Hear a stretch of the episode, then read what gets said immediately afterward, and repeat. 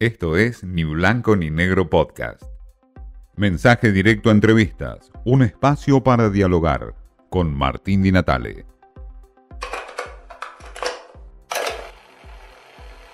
Como siempre digo, Velar, es importante escucharlo porque es la mirada de cómo nos ve el mundo y cómo podemos acercarnos al mundo desde la diplomacia. Bueno, Diego, ¿qué, prevés vos para este gobierno de Milei en términos de relaciones eh, internacionales? Después hubo zigzagueos. Primero eh, Milei decía que China no, ni Brasil no. Ahora parece ser que hay un acercamiento con China, con Brasil. ¿Cómo ves esta este ida y vuelta? Mira, yo creo que se terminó la campaña. Ahora tenemos presidente electo con un respaldo extraordinario, el mayor de cualquier presidente de los últimos 40 años, y, e intereses objetivos de la Argentina. Y yo creo que es eso lo que va a primar, tanto en los interlocutores externos como en el, propio gobierno. necesitamos una recuperación de Argentina lo más rápido posible, no va a haber magia, pero sin lugar a dudas necesitamos que se tomen decisiones que marquen una, una voluntad de ir hacia, hacia adelante. Yo creo que eso está, creo que hay un mandato muy claro dado por la, mayor, la mayoría de la gente y que yo soy muy optimista que entramos en un periodo muy importante, eh, nuevo, sin lugar a dudas, con grandes desafíos, con incertidumbres, pero que se van a ir contestando yo creo que en el corto plazo. Ahora, ¿es posible que el mundo invierta en la Argentina cuando todavía está eh, eh, desarmado un gobierno, viene un nuevo gobierno no, no, Hoy, hoy obviamente estamos hablando de un gobierno que todavía no empezó, que recién va a empezar. No, por eso digo, estamos ante un gobierno que se va, que está totalmente diezmado, y un gobierno que ah, viene que no se sabe qué va a pasar.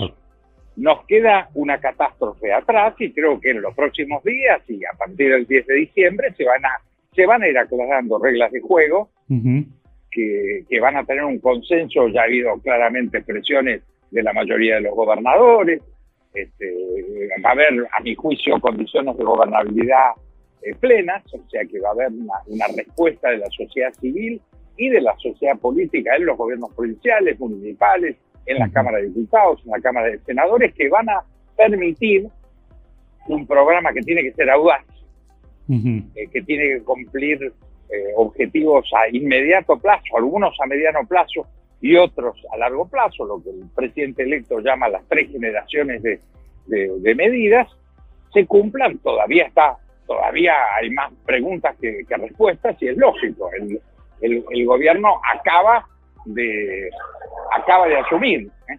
entonces, eh, mejor dicho, no de asumir, acaba de ser electo, todavía falta este, 15 días más para, para que asuma. Pero creo que en este contexto, eh, yo insisto, yo soy muy optimista que creo que este, este hecho extraordinario que ocurrió el domingo pasado se va a transformar en, en un gobierno de, de, acción y de futuro.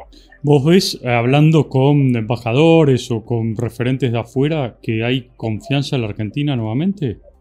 No todavía. Yo creo que la Argentina ha perdido su confianza. La confianza en la Argentina hoy es igual a cero. Nosotros vamos a tener eh, que efectivamente reconstruir la confianza. El gobierno, la sociedad argentina, hay una tarea por delante muy grande, eso no es magia, y por supuesto el gobierno tiene una parte central, que es cumplir con el mandato contundente que le dio la mayoría de, la población. ¿eh? Pero esto, por supuesto, que todavía no está hecho, está en estado hoy de, de incógnita más que de respuesta. Yo insisto, yo creo que las respuestas van a ser dadas, no van a ser todas las soluciones en forma inmediata, pero creo que se va a marcar un rumbo y ese rumbo tiene que ser realmente la gobernabilidad, la, el respeto a la división de poderes.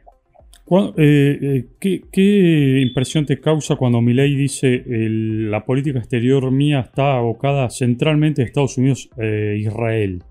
¿Qué pasa con el resto del mundo? Yo creo que él, él con eso lo que marca es plantear un rumbo ideológico. Obviamente la Argentina tiene eh, eh, como socios muy importantes eh, a China, a, Brasil, a Vietnam, a Europa, o sea, tenemos a, Chile, a Uruguay, a Paraguay, o sea, el, el mundo de Argentina es un mundo muy abierto que nos reclama una sola política, porque al final yo lo sé, he sido cuatro años embajador en China y los requerimientos de credibilidad para las inversiones, los créditos, eh, chinos son los mismos que tiene un banquero suizo, o sea, no hay credibilidad para unos o para otros. Eso, esos son parte de, las, de los cuentos argentinos. Uno cree o no cree. Después le puede gustar o no un sistema. Yo creo que nuestro sistema político no tiene nada que ver con el, con el chino. Pero China es el que recibe 80% de nuestras exportaciones de, de carne, 70% de nuestras exportaciones de granos, o sea, es un gran socio comercial de Argentina, yo estoy convencido que lo seguirá haciendo. Pero él, eh, Milei dijo que eso queda planteado a los privados, digamos, que no... Bueno, ya se encontró ayer o antes de ayer el, embajador chino, portador de una carta de salutación de, Xi Jinping al presidente electo. Yo insisto, yo para, para mí eso ya es historia antigua.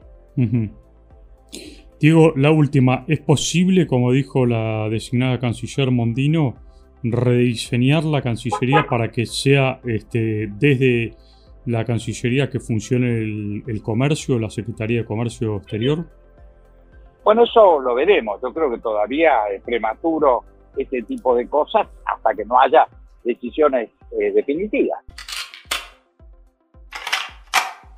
Gelar nos habló de la necesidad de recuperar rápidamente un cambio para la Argentina y ese cambio que involucra, por cierto, la mirada en la política internacional y lo que puede hacer o no puede hacer ley desde lo ideológico y desde lo pragmático.